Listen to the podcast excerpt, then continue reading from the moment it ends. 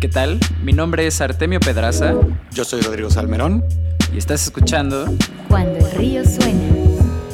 En esta ocasión hablamos con Marcos Detri, cofundador y CTO de Muva, la empresa de envíos de última milla con mayor expansión en Latinoamérica. Platicamos sobre desarrollos escalables, los in and outs de inteligencia artificial y sus mejores consejos para emprender en tecnología. Bienvenidos. Cuando el río suena. ¿Qué tal? Bienvenidos a todos a una edición más de Cuando el río suena, el podcast en el que invitamos a expertos y profesionales del mundo de la innovación y de la tecnología para que compartan con nosotros sus mejores insights y consejos en el norte que todos buscamos, tener un negocio de Internet saludable que pueda prosperar en tiempos como estos que son tan emocionantes y tan particulares. Me acompaña mi socio Rodrigo. ¿Cómo estás, Ro? ¿Qué tal? Muy bien. Y nuestro invitado especial del día de hoy, Marcos Detri. ¿Cómo estás, Marcos? Hola, ¿qué tal? ¿Cómo les va? Muy bien. Bienvenido al podcast. Les voy a contar un poquito de Marcos. Él es co-founder y chief technology officer de Muba, un servicio de última milla que opera en varios países de Latinoamérica como Argentina, México, Chile y, y muchos más. Él en su experiencia ha fundado, según LinkedIn, cuatro empresas, entre ellas de remate.com, que fue adquirida por, por Mercado Libre, y algo que nos encanta del perfil de Marcos es que tiene casi 30 años de experiencia en el ecosistema digital de Latinoamérica. Entonces, lo que él nos pueda compartir desde su experiencia, nos emociona mucho la conversación que tenemos frente a nosotros. Y para arrancar, Marcos, vámonos directito a, a la primera pregunta que es, ¿cuál es tu papel en Muba y qué haces ahí todos los días? Eres el primer Chief Technology Officer que tenemos, entonces muchas preguntas serán one on one e introducciones a nuestra audiencia. Perfecto. Mira, yo en MUBA soy cofundador de MUBA con Antonio Migliore, que es, que es mi socio y, y, y, mi amigo. Y arrancamos MUBA hace tres años. Eh, y básicamente somos bastante complementarios. Y yo me encargo de, de, principalmente todo lo que tiene que ver con producto y tecnología. Así que esa, es, esa es, es, es mi foco en este momento. ¿Y qué es lo que hago en el día a día? En el día a día bueno, arrancamos en un momento a la mañana de algunos, el mío es la mediodía. Tenemos una reunión daily donde nos reunimos con todos los programadores. Esa es parte de, de mi responsabilidad. Por el otro lado, también dentro de lo que es el equipo de tecnología, hay un equipo de, de datos que nos ayudan a, a, a, por un lado, a poder controlar la compañía, a entender lo que sucede, porque cuando haces unos pocos envíos es todo fácil e intuitivo pero cuando empiezas a hacer miles y cientos de miles de envíos, ya las cosas, la intuición empieza a fallar claramente, ¿no? Claro. En MUBA tratamos de, de, de llevar todo, todos los datos y de alguna manera que las decisiones sean respaldadas por datos y no por intuiciones, por más buenas que puedan ser las intuiciones.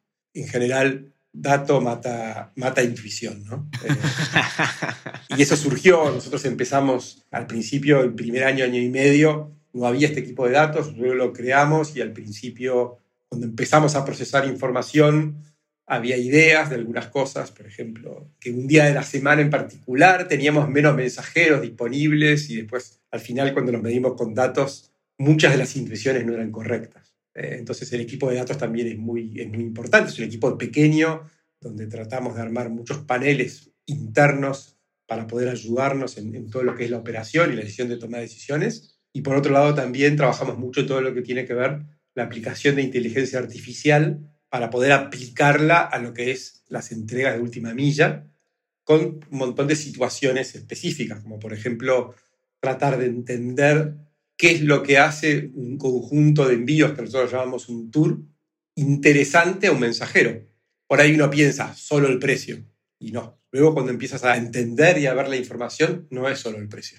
Hay un montón de cosas eh, que influyen. Entonces, poder entender eso y poder aplicar esa información para generar cosas que sean mejores para los mensajeros, por ejemplo, es una de las cosas que trabajamos mucho con inteligencia artificial para poder generar este tipo de valor y que nuestra plataforma crezca. Como digo, cuanto más grande es la cantidad de datos, más difícil es que las intuiciones funcionen. Por otro lado, pues también tengo un montón de contacto con esta etapa temprana de MUBA. Eh, ahora estamos empezando a crecer fuertemente en, personas, pero yo un poco siempre fui de la teoría de que prefiero un equipo de tecnología chico, compacto y con, de gente senior, gente que tenga experiencia. E, el, equipo más fuerte de todo lo que es backend y front. Hmm. Algunos han trabajado en de remate, otros en ONLX, construyéndolo desde cero, y han crecido y, han crecido plataformas muy grandes. Entonces, se construyen las bases eh, de una manera bastante correcta que nos permite escalar. Si el equipo es, es, es muy junior al principio, que es una tentación, ¿Por qué? Porque al principio uno no tiene mucho dinero, y esa es la verdad. Es, es, es contraintuitivo lo que digo, es difícil. Alguno diría, bueno, estoy empezando, tengo poco dinero, empiezo con, con alguien más junior, pero eso puede funcionar o aparentemente funcionar por un par de meses, pero luego cuando tienes que escalar, en general, no porque el junior sea malo, sino porque le falta experiencia. Entonces va a haber tomado decisiones equivocadas o algunas acertadas, algunas equivocadas, pero simplemente porque le falta la experiencia de haber escalado sistemas.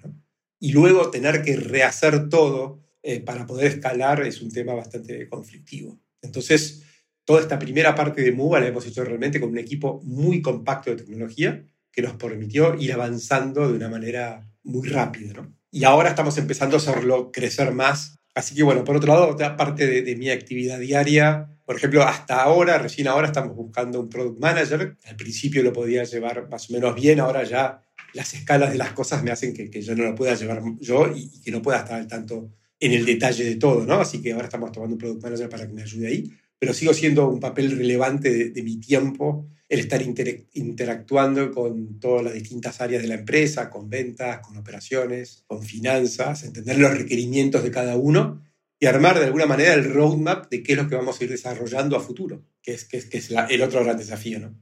Marcos, dices muchas cosas muy interesantes, pero me voy a enfocar en que estás siendo al mismo tiempo Product Manager y CTO, ahora que, que comentabas cómo juntas estos dos roles, porque nuestra próxima pregunta es para arrancar con nuestra audiencia en la misma página.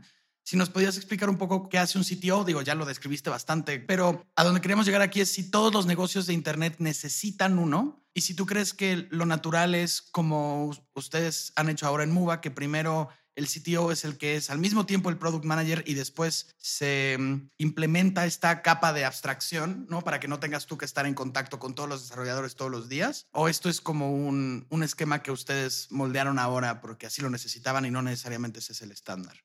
Yo creo que en toda empresa que empieza, en todo startup, hay menos gente de la que se necesitaría. Eso sin duda.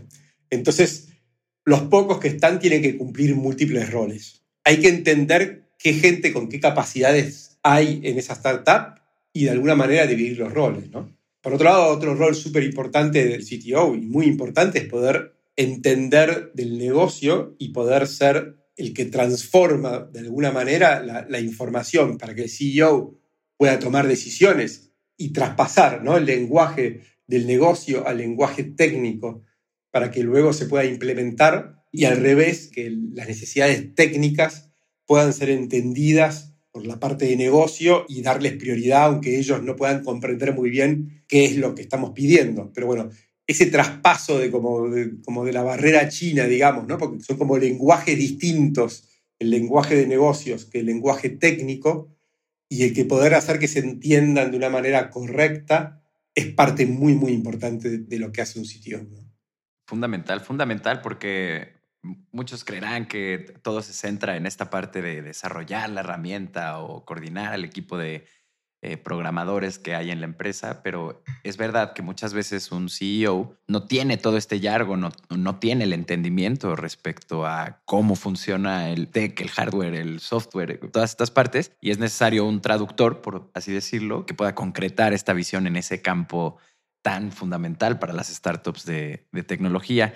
Oye, Marcos, eh, notamos que en Muba, justo en notas de prensa, ahorita tú lo mencionaste, utilizan Machine Learning e inteligencia artificial como parte de su pieza angular de su modelo de negocios, ¿no? Para ser más efectivos, tener más eficiencia. Y para nuestros escuchas que no están familiarizados con este tipo de tecnologías, ¿nos podrías dar un one-on-one brevísimo de Machine Learning y de inteligencia artificial? Sí, a ver, inteligencia artificial, hay, muchas definiciones, ¿no? Pero una que me gusta es todo lo que, todo lo que aparentemente pareciera como que es magia. en el sentido de generas algo que no entiendes muy bien cómo se genera, ¿no? Okay. Y de hecho, determinadas partes de, lo que tiene que ver con, con inteligencia artificial De hecho es así, se generan redes neuronales en las cuales tú lo que haces es, tienes determinadas entradas y tienes, en base a esas entradas, se procesan, el sistema va aprendiendo con respecto a las salidas, o sea, eh, imagínate que entra, entra algo y sale otra cosa, ¿no? Entonces el sistema con lo que sale empieza a entender y ver cómo modificar lo que entra de alguna manera, y al final tú tienes una especie de caja negra. Tienes una caja negra donde has logrado entrenar una caja negra en la cual tú generas algunas cosas, pero no sabes cómo se generan. Las has logrado por entrenamiento. Entonces, por ejemplo, voy a dar un caso sencillo. Imagínate que yo estoy queriendo reconocer cuando un mensajero llega a una casa a entregar, a un, a un piso, que saca una foto y que la foto es de una puerta o un portón que corresponde para verificar que él estuvo ahí. Entonces yo por entrenamiento puedo empezar a tomar un histórico de todas las imágenes que tengo y decirle al sistema, mira, esta es una puerta, esta no, esta es una puerta, esta no, esta es una puerta, esta no. Y luego de un tiempo de aprendizaje, el sistema solo va a aprender a reconocer puertas. Y no tienen que ser exactamente iguales a las que ya le vio, sino que va a tener la capacidad de reconocer una puerta nueva, pero hay puertas que pueden ser un piso, un departamento, puertas que pueden ser una tranquera. Y ahí tenemos un montón de cambios. Entonces, un sistema de, de, inteligencia artificial que tiene que ver con visión permite este tipo de algoritmos. ¿sí? Y de la misma manera, como contaba, también entender cuándo un tour es más eficiente que no. Yo ahí puedo empezar a tomar ideas de, ver la realidad, qué es lo que sucede cuando yo subo un tour, cuánto tiempo tarda un mensajero en tomarlo. Y al final yo no sé cuál, por qué él lo toma, por qué a este tour lo toma rápido y a este otro no lo quiere tomar. Puedo intuirlo, pero bueno, cuando empiezo a tener gran cantidad de datos y puedo armar un sistema con inteligencia artificial que lo que me permite es hacer este tipo de análisis, el sistema va a empezar a encontrar cuáles son las variables que realmente afectan a esto. Y entonces puedo yo después empezar a generar algo como decirle, mira, tengo esta ruta que yo pienso que puede ser inteligente. Y el sistema dice, en base a la historia, dime si tú piensas que esta ruta va a ser buena o no. Ese es el tipo de, rutinas o de cosas que se consiguen con la inteligencia artificial y que generalmente son cosas maravillosas. Por ejemplo, algo que utiliza Amazon AWS, ¿no? Por ejemplo, el año pasado ellos lanzaron una, una especie de sensor que tú imagínate que tienes una imprenta y tienes una máquina, una impresora enorme, ¿sí? Y tú le pones este sensor a la impresora y este sistema empieza a tomar los datos, escucha, escucha los ruidos, escucha las vibraciones, y todo, todo lo que se pueda medir, temperatura, vibraciones, ruidos y demás, ¿no? Tú le vas diciendo, la máquina está funcionando bien, está funcionando bien. Y de repente empieza a generar patrones y se da cuenta cuando esa máquina empieza a cambiar. Cuando de repente la vibración empieza a cambiar y es tan sutil que no, jamás lo podríamos entender nosotros como seres humanos y darnos cuentas. Y la máquina va a empezar a avisar, ojo que las cosas están cambiando, que se podría estar dañando. Hay algo que se está dañando, algo que está cambiando. ¿sí?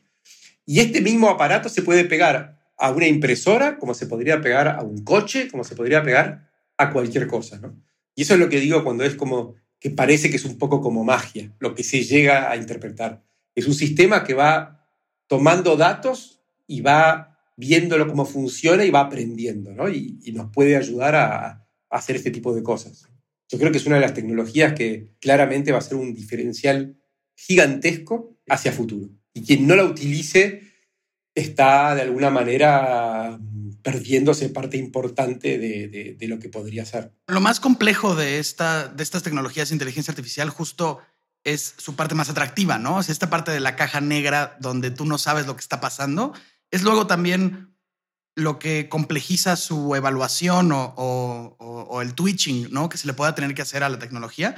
Por ejemplo, estaba leyendo sobre una inteligencia artificial a la que le dan un set de 10.000 fotos de ovejas y se vuelve buenísima detectando fotos de ovejas, pero después le dan una foto de un pastizal y dice, esta es una oveja. Y pues claro, ¿no? Casi todas las fotos de las ovejas tenían pastizales detrás y entonces pues no necesariamente lo puede detectar, ¿no? ¿Cómo enfrentan ustedes estos problemas o, o, bueno, cómo hacen para mejorar la inteligencia artificial sin que caiga en este tipo de, digamos, vicios de la misma tecnología? Mira, lo que estás diciendo es un clásico problema y ahí hay una solución que es muy clara, que es tan importante mostrarle fotos de ovejas como mostrarle fotos de cosas que no son ovejas. Entonces tú tendrías que mostrarle muchas fotos de pastizales y diciéndole esto no es una oveja. Entonces el sistema solo luego va a entender que el pastizal de alguna manera no es un componente relevante de una oveja. Claro, a sacar el negativo, ¿no? Entre una y otra. Exacto. Entonces es tan importante eh, entregar las cosas positivas como las negativas. Mm. Y estos sistemas al final tampoco te van a decir sí o no. En general te van a decir, en un 80% pienso que es una oveja. ¿no? Entonces ahí tú pones dónde está el, el parámetro. Pero claramente, por ejemplo, en el caso particular que estabas contando, es esto. Es tan importante mostrar las cosas positivas como alimentar el sistema con las cosas que no lo son. Y en MUBA, por ejemplo, eh, ¿se han encontrado con algún caso de este tipo donde hayan eh, visto que la data se les va para un lado y dicen, no, a ver, aquí nos hace falta algún aprendizaje en esa dirección? Definitivamente sí. Muchas veces es difícil cuando tú estás manejando gran cantidad de datos asegurarse de que todo lo que has hecho está correcto, ¿no? Y que por ahí hay, hay errores sutiles que pasan.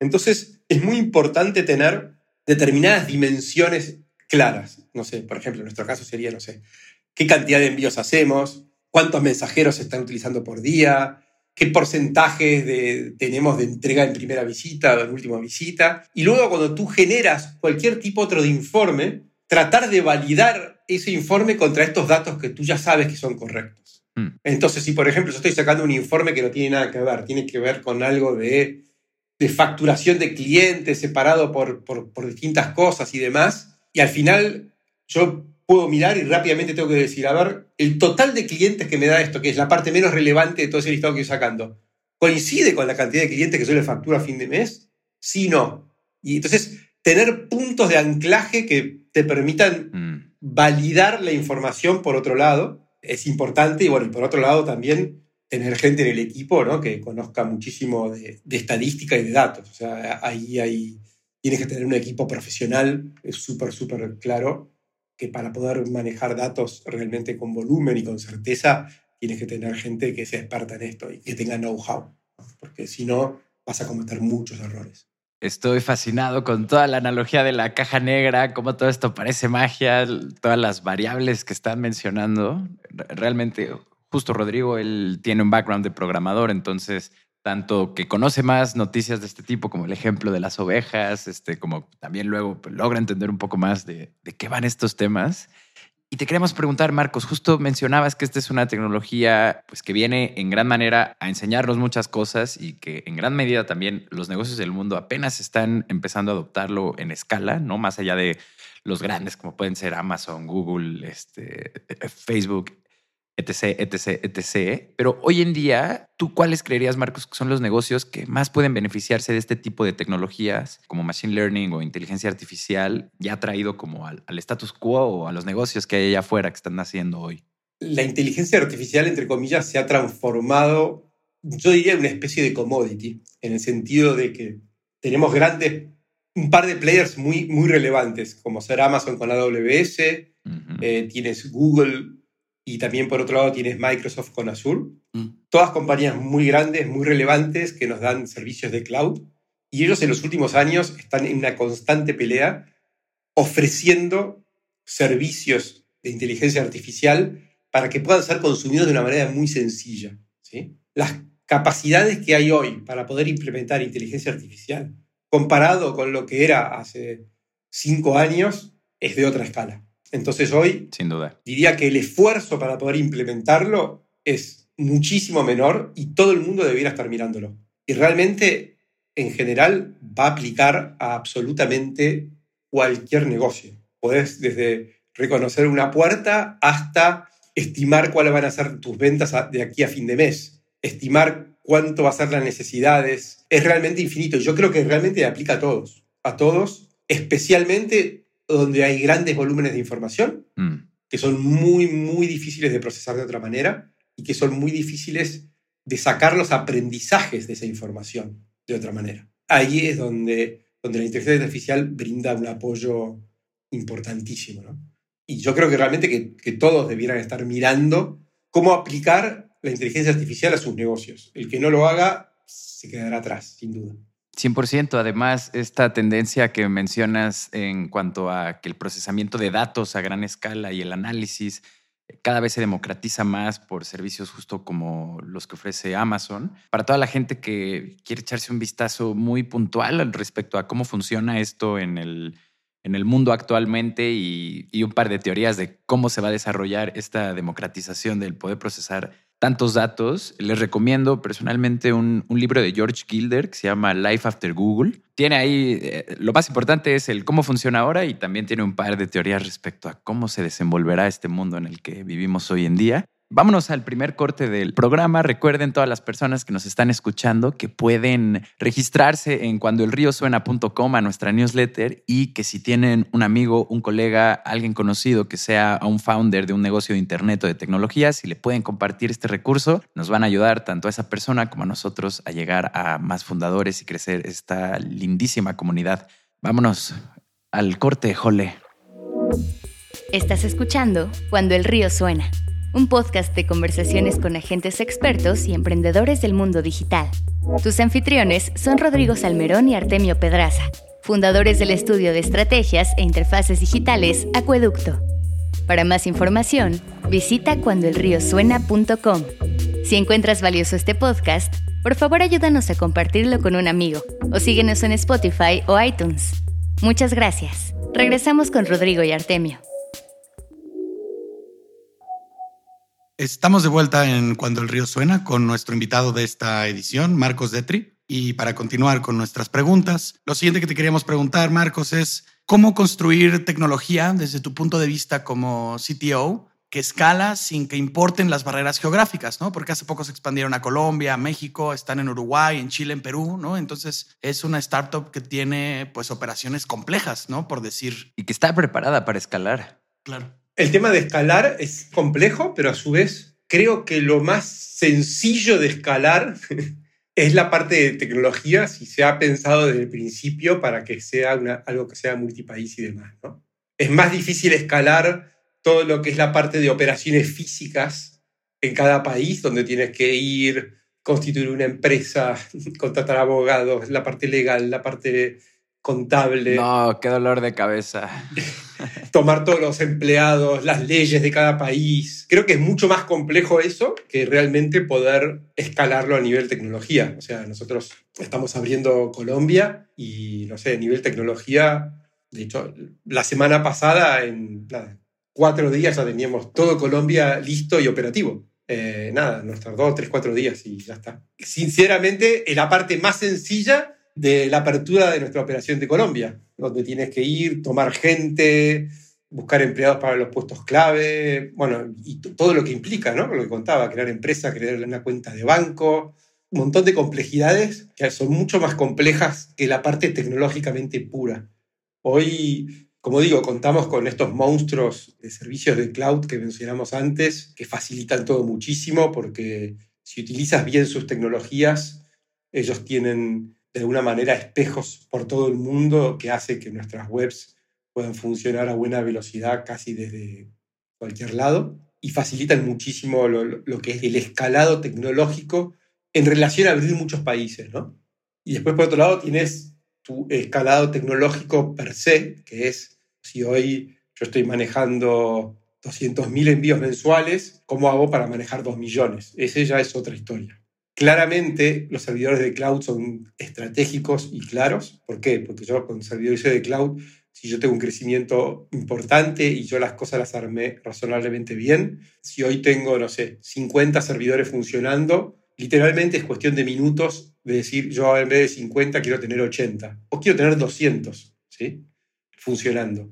Antes todo eso había que hacerlo físicamente, tendrías que ir, comprarlo al proveedor, instalarlos.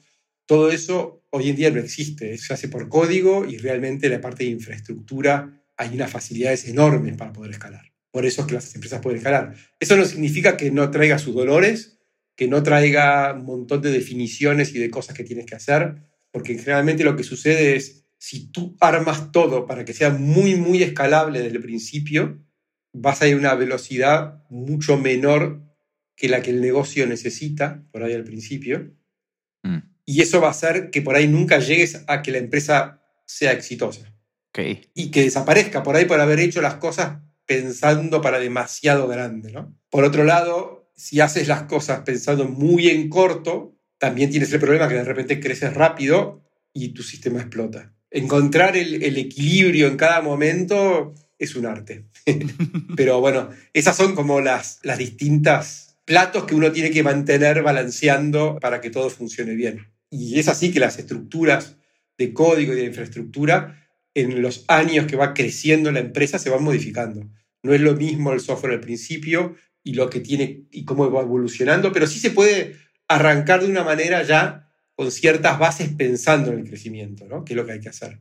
Pero eso no implica que cada tanto, si realmente la empresa tiene éxito y crece con el transcurso de los años, va a tener que ir adecuando cosas que en un principio no eran muy relevantes y luego se transforman muy relevantes para poder escalar. Claro, yo creo que aquí es fundamental este estire y afloje que mencionas entre no quedarse muy corto en la visión, pero tampoco aborazarse e irse de más, ¿no? Para toda la gente que nos está escuchando, les recomiendo mucho un artículo escrito por Rodrigo que está en nuestro sitio web, que justo resuelve la pregunta de cómo pensar un producto escalable desde, desde el principio. Y esto también que mencionas, Marcos, me recuerda mucho a otro capítulo en el que hablábamos con Noemí Valencia de la empresa de Notion, en donde ella nos, nos contaba que uno de los errores más grandes al momento de expandir tu negocio era no pensar la arquitectura tecnológica para escalar o para crecer según la visión de tu negocio, ¿no? Y que ahí podías caer en errores como que la arquitectura actual no está preparada para la expansión que necesitas y hay que hacer nuevos desarrollos o incluso peor, tirar unos que había antes para poner las nuevas bases. En cambio, si tú desde la base ya tienes esa facilidad de expanderte, como tú dices, con ese equilibrio que es tan delicado, pues va a ser mucho más fácil medir o tener esa visión clara respecto a cómo se ve tu negocio mientras va creciendo y en las distintas facetas que puede tener y con tus OKRs, KPIs o según se mida quien como se quiera medir, ¿no? Esta razón del balance es por la cantidad de recursos que se tienen que invertir en hacer las arquitecturas escalables, ¿no? O sea, es mucho, toma mucho más tiempo, es mucho más caro. Básicamente necesitas más gente. Imagínate, tienes como que, entre comillas, dividir todo muchísimo más para que luego, como de alguna manera, cada parte pueda crecer sola. Si tú empiezas a dividir todo como si fueses un Instagram, digamos, ¿no? Con la cantidad de usuarios que tiene Instagram y todo lo que tiene, claro, necesitarías mucha mayor cantidad de gente de la que vas a tener al principio. Y si lo haces con muy poca gente, al final y al cabo, que lo que va a suceder es que vas a ir tan lento que no vas a poder llegar a transformarte en un producto realmente viable, ¿no? Es, un equilibrio y ver dónde lo pones y en qué momento, dónde lo vas teniendo. Hay que entenderlo. Claro, hay que ir, bueno, no sé cómo se dice en español, refactorando, refactorizando. Exactamente. Es haciendo así refactorización de las cosas. No sé, imagínate, yo con los ojos cerrados calculo que, por ejemplo, un gigante como Mercado Libre, para determinadas aplicaciones como un, no sé, un mercado pago y demás, debe tener no menos de 50 programadores para hacer la aplicación móvil. ¿sí? Mm. Y, todo, y todo recontra subdividido con, muchas etapas, muchos procesos, un montón de cosas, porque tiene una escala gigantesca, un error en esa escala básicamente es, imperdonable, o tiene un alcance económico gigantesco. ¿sí? Ahora, en una empresa que está recién empezando, no puedes armar un equipo de 50, vas a tener un programador para la... ¿sí? Entonces, evidentemente tenemos que pensar algo. Y si miras la aplicación, no sé, podemos hablar de una aplicación como Mercado Pago o lo que fuese, la miras y no pareciera una aplicación complejísima, ¿sí? Pero evidentemente tiene mucho proceso y va a ser muy difícil que esa aplicación tenga errores que le generen problemas grandes, ¿no? Mm. Entonces, es este balance entre si yo tengo que montar un equipo con la infraestructura y todo como lo hace Mercado Libre, con la escala que lo tiene cuando es chiquito, estoy yendo a un absurdo, ¿no? No podría hacer nada en el fondo. Entonces, entre una punta y la otra hay que ir encontrando los puntos libres, pero siempre tratando de utilizar los best practices pensando en cómo van a escalar las cosas. O sea, es algo que uno siempre tiene que tener en la cabeza cuando toma decisiones de, infraestructura, aunque por ahí luego lo tengas que rehacer, pero si has tomado determinada decisión al principio va a ser mucho más fácil rehacerlo que si no. Entonces, por ahí tienes pequeñas cosas que tienes al alcance de la mano poder hacer para que luego te sea más sencillo. Y ahí es donde entra gran importancia en, tener un equipo de gente senior que haya vivido y que, que conozca esas pequeñas cosas que son pequeñas decisiones que luego pueden hacer un, gran cambio futuro. Fantástico, fantástico, Marcos. Yéndonos un poco a tu vida como founder y como emprendedor dentro del ecosistema, vemos también en tu LinkedIn que has fundado ya más de cuatro startups con distintos equipos y te queremos preguntar tú, en base a esta experiencia, ¿qué buscas en un cofundador o qué buscarías? Mira, yo creo que en un equipo de cofundadores hay varias cosas que son muy importantes. Una es realmente la confianza. Viviendo en un startup, mm. claramente van a haber momentos de muchísima tensión y entonces es muy importante que haya un buen feeling ¿no? entre los cofundadores porque van a estar sometidos a muchísima presión. Por otro lado, también es muy importante que sean complementarios. Como contaba un poco al principio, una startup al principio tiene muchísima menos gente de la que necesita. Entonces, vamos a estar teniendo muchos roles en simultáneo. Entonces, si hay dos fundadores y los dos son ultra tecnológicos, va a ser difícil llenar el gap de lo que está faltando. ¿no? Entonces, siempre hay que buscar de alguna manera entre el equipo fundador un complemento o en caso de que el equipo fundador no sea muy complementario, sino que sea muy del mismo palo, rápidamente el primer objetivo de ese equipo fundador tiene que ser encontrar a alguien para que pueda guiarlos y ayudarlos en el complemento, porque al final la empresa es una, ¿no? Tú puedes tener una tecnología maravillosa, pero si no tienes un buen equipo de ventas y a su vez un equipo financiero que a, pagar las cuentas a fin de mes y un CEO que pueda hablar correctamente con los inversores y poder mantener todo el sistema funcionando, la pata más coja vas a sufrir y necesitas todas. Entonces, como logres ese balance desde el principio es, es para mí uno de los grandes desafíos de cuando uno empieza un startup. Es muy interesante comparar esto con, bueno, es que somos medio artistas también, nosotros tenemos como proyectos musicales en ese ámbito, que no tiene nada que ver con este, pero suelo decir, bueno, tu canción es tan buena como su peor momento, ¿no? Porque lo dejaste pasar, tú permitiste que ese momento terrible de tu canción estuviera ahí en la canción. Entonces, sí es tan mala como ese momento, porque en algún momento a toda tu audiencia la vas a llevar a ese lugar que no tiene la calidad que el resto de tu pieza. Entonces, tomando un poco esta analogía, que digo, es un universo así que no se compara de ninguna forma, pero se puede parecer a esto, ¿no? O sea, la habilidad más débil que tenga la startup se va a reflejar indudablemente en los resultados, ¿no? Por esta misma línea, para dejarle algo de mm, consejos más puntuales a los emprendedores que nos escuchan, ¿nos podrías decir eh, al arrancar un negocio cuáles son los tres errores que no puedes cometer? Digo, ya has hecho esto varias veces, así que probablemente tengas ahí identificadas un par de cosas. Sí, a ver, en el comienzo creo que es muy importante, como decía, lo primero que dije ahí es, es eso, es el equipo fundador que sea complementario. Y si no lo es, que su primer medida sea ver cómo tomar la persona para que los complemente, ¿sí? Lo que contabas. Ese peor momento de la canción va a ser donde te abandonan y hacen forward y van a, van ver la siguiente, ¿no? Aquí va a ser lo mismo. Eso es un tema importante. El segundo tema que creo que es súper, súper, súper importante es un poco lo que contaba. En la parte de tecnología, para mí, un equipo senior para entrar. O sea, en vez de tener tres programadores juniors, ten la mitad de chico, pero con gente senior. ¿Por qué? Porque las bases van a ser claramente muy, muy superiores con un equipo senior y luego podrás ir, ir agregando el equipo. Ese sería mi segundo consejo. Y luego, cuando vas creciendo un poco más, creo que es súper importante tener claro que a veces no es tan fácil definir, por ejemplo, cuál es el propósito de la compañía que estás creando. ¿no? Parece sencillo. En el caso de MUA, por ejemplo, arrancamos durante el primer año, éramos 10, 12, 15. Ahora ya somos, somos alrededor de 100 personas y, seguimos creciendo, ¿no? Y entonces llega un momento donde tú al principio tienes un trato personal con todo el mundo y muy claramente los objetivos de la empresa se pueden alinear muy fácil. En el momento en que empiezas a pasar las 30, 40 personas, no puedes conocer a cada uno y cada detalle y empieza a ser mucho más difícil poder transmitir hacia dónde va la empresa y qué es lo que necesitamos. Entonces ahí, por ejemplo, necesitas tener, que la empresa tenga un propósito y definir. Y a veces nosotros pasamos bastante tiempo definiendo cuál era el propósito, por ejemplo, de MUBA. Nuestro propósito es reimaginar la logística de última milla para un mundo sustentable. ¿no? Entonces, bajo ese propósito, a partir de ahí, armas los valores de la empresa y a partir de ahí, después también nosotros trabajamos mucho con un sistema de, de OKRs em, que hacemos públicos para toda la empresa que las construimos tanto top-down como bottom-up, digamos, o sea que todos participan en la creación de esos objetivos y, nos vamos midiendo con esos key results. Y creo que es muy, muy importante eso, poder mantener el alineamiento que cuando uno es un startup pequeño se da de manera automática, uno lo da por descontado, pero luego cuando empiezas a crecer se te va a transformar en un problema y, hay que hacer mucho esfuerzo para poder lograr eso. Y luego también el otro consejo, siguiendo el crecimiento, es tratar de traer gente muy buena en cada sector, en operaciones, en procesos lean.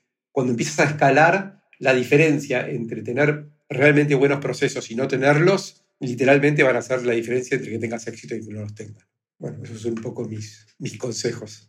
Fantástico, ¿no? Y escucharlo desde la experiencia nos sirve a todos los emprendedores, bueno, a nosotros personalmente y a toda la gente que nos escucha. Muchas gracias, Marcos.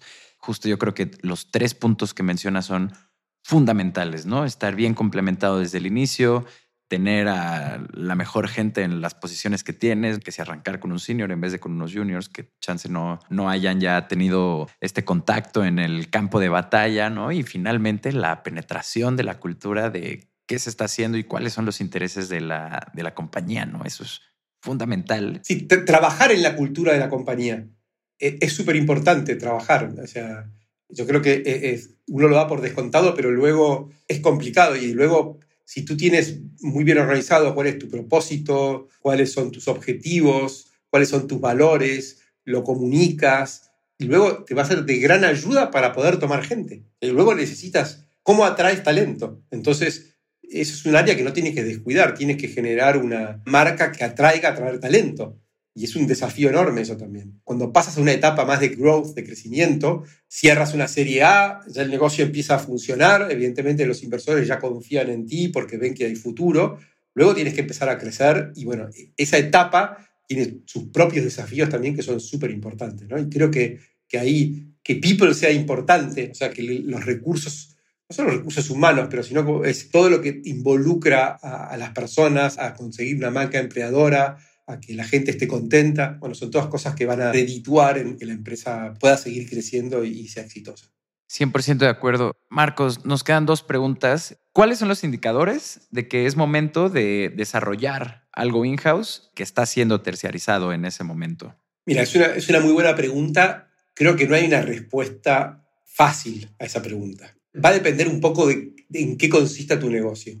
Si tu negocio está basado en el valor de la tecnología, si tú estás vendiendo tecnología o la tecnología en realidad la estás utilizando para alguna otra cosa. Si tu negocio es la tecnología, los componentes core de tu tecnología debieran ser tuyos. Desde el principio, claro. Definitivamente. Por ejemplo, voy a dar un ejemplo de MUA que lo tengo bastante fresco. Nosotros cuando empezamos, por ejemplo, todo lo que era generar ruta, lo subcontratábamos a Google y a otra empresa. Ahora fuimos creciendo y dijimos, bueno, y para poder hacer determinadas cosas y tomar la escala que queremos, dijimos, eso pasa a ser una tecnología core de MUBA y la desarrollamos internamente.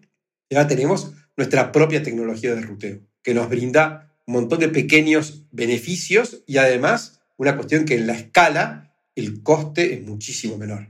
Pero, por ejemplo, desarrollar un sistema mm, para marketing, para enviar mails o demás, no es parte de core de la empresa. Entonces, no tiene mucho sentido desarrollar eso. Tiene mucho más sentido contratar una empresa externa para eso que desarrollarla. A no ser que nuestro propósito sea ese. Entonces sí vas a querer tener la tecnología interna. Pero un poco depende esa relación de costo-beneficio y de qué tan central e importante sea esa tecnología para tus planes a futuro. Excelente, claro. Habíamos ya escuchado respuestas del tipo, sí, cuando eh, la startup excede la tecnología que está terciarizando ¿no? y necesita estas customizaciones que no tiene porque pues, no es suya, es importante tomar el paso hacia adelante y desarrollarla.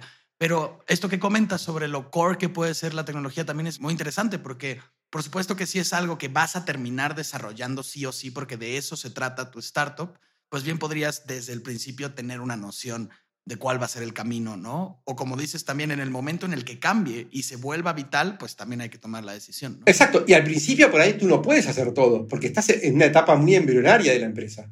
Y por ahí armas contratar todo. El tema es que tienes que darte cuenta que es core y que no. Por ejemplo, para mí, algo que nunca va a ser core es los sistemas de facturación.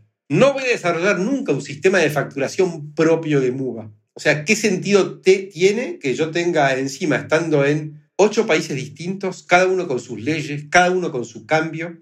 Ese no es mi negocio. Mi negocio es la tecnología para poder hacer entrega de última milla.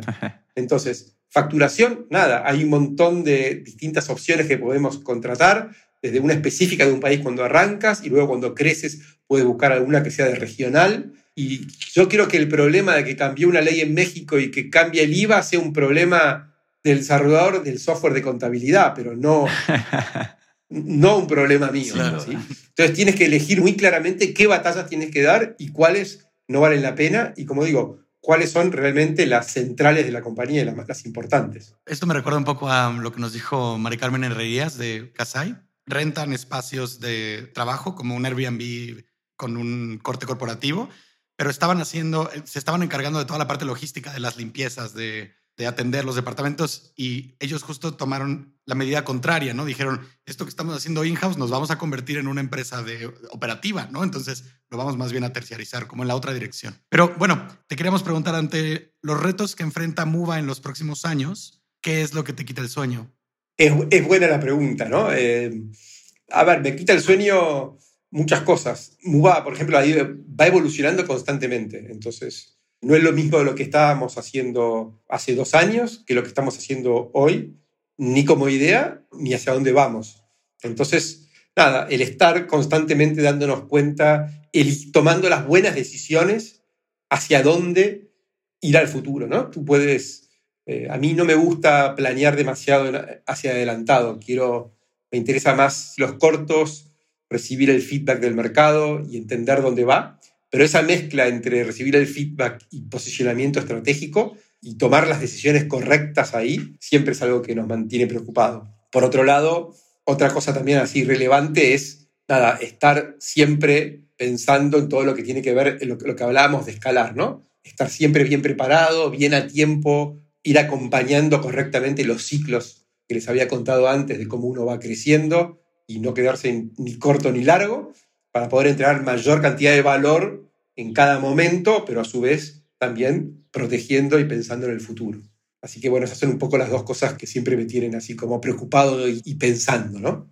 Bien lo dice Charlie Munger, eh, lo más difícil es llevar a cabo una vida donde no estés cometiendo errores, ¿no? Más allá de buscar la decisión heroica y el ser un overachiever, eh, hay un punto donde ya te concentras en sencillamente no equivocarte, ¿no? Y... No, no, o, si te vas a equivocar, equivocarte rápido, ¿no? Como dicen, es, equivocarte rápido para poder corregir. Ah, claro, y barato. Eh, por eso que a mí no me gustan mucho los ciclos muy largos y soy totalmente contrario ¿no? a eso de decir, bueno, vamos a desarrollar esto y tardamos nueve meses en hacerlo. Ve a saber si en nueve meses tus clientes es eso lo que les interesa o el mercado cambió y está llegando con un feature que ya no, no sirve. ¿no? Es al revés, hay que ir entregando features, aunque no estén absolutamente completos, pero lo más corto posible para que rápidamente, por un lado, tú entregues valor y por otro lado, recibas el feedback, recibas el feedback del cliente, esto me sirve, no me sirve. Muchas veces cosas que empiezan para un lado, por el feedback que vas recibiendo del cliente, después te das cuenta que van para el otro. ¿no? Entonces, el poder estar siempre escuchando al cliente y siempre corrigiendo rápidamente tendría que ser una de las cosas más importantes de toda empresa, porque tú puedes ir a mucha velocidad y todo bien, pero si estás con el rumbo totalmente equivocado, no vas a llegar a ningún lado. Entonces, ese tema de tener ahí el pulso entre lo que uno piensa que es estratégico, el feedback del cliente, cómo vas evolucionando los features de lo que necesitas, es un, también un tema y un balance súper importante. Pues muchas gracias, Marcos, por, por todos tus, tus, conocimientos, por tu tiempo también. Fue una, una conversación muy nutritiva para nosotros. Oro, oro puro. Esperamos también la hayas disfrutado. Para nuestros escuchas, pues este es el final del capítulo. Le recordamos que en cuandoelríosuena.com Pueden suscribirse a nuestra newsletter para recibir cada uno de los capítulos cuando los saquemos y ayúdenos compartiendo este podcast con quien ustedes consideren que les será útil. Por favor, se los pido, por favor. Muchas gracias, Marcos. Muchísimas gracias a ustedes. Realmente ha sido un placer y una, una conversación, como han dicho, muy, muy agradable y muy cálida. Qué gusto. Pues muchas gracias y hasta luego.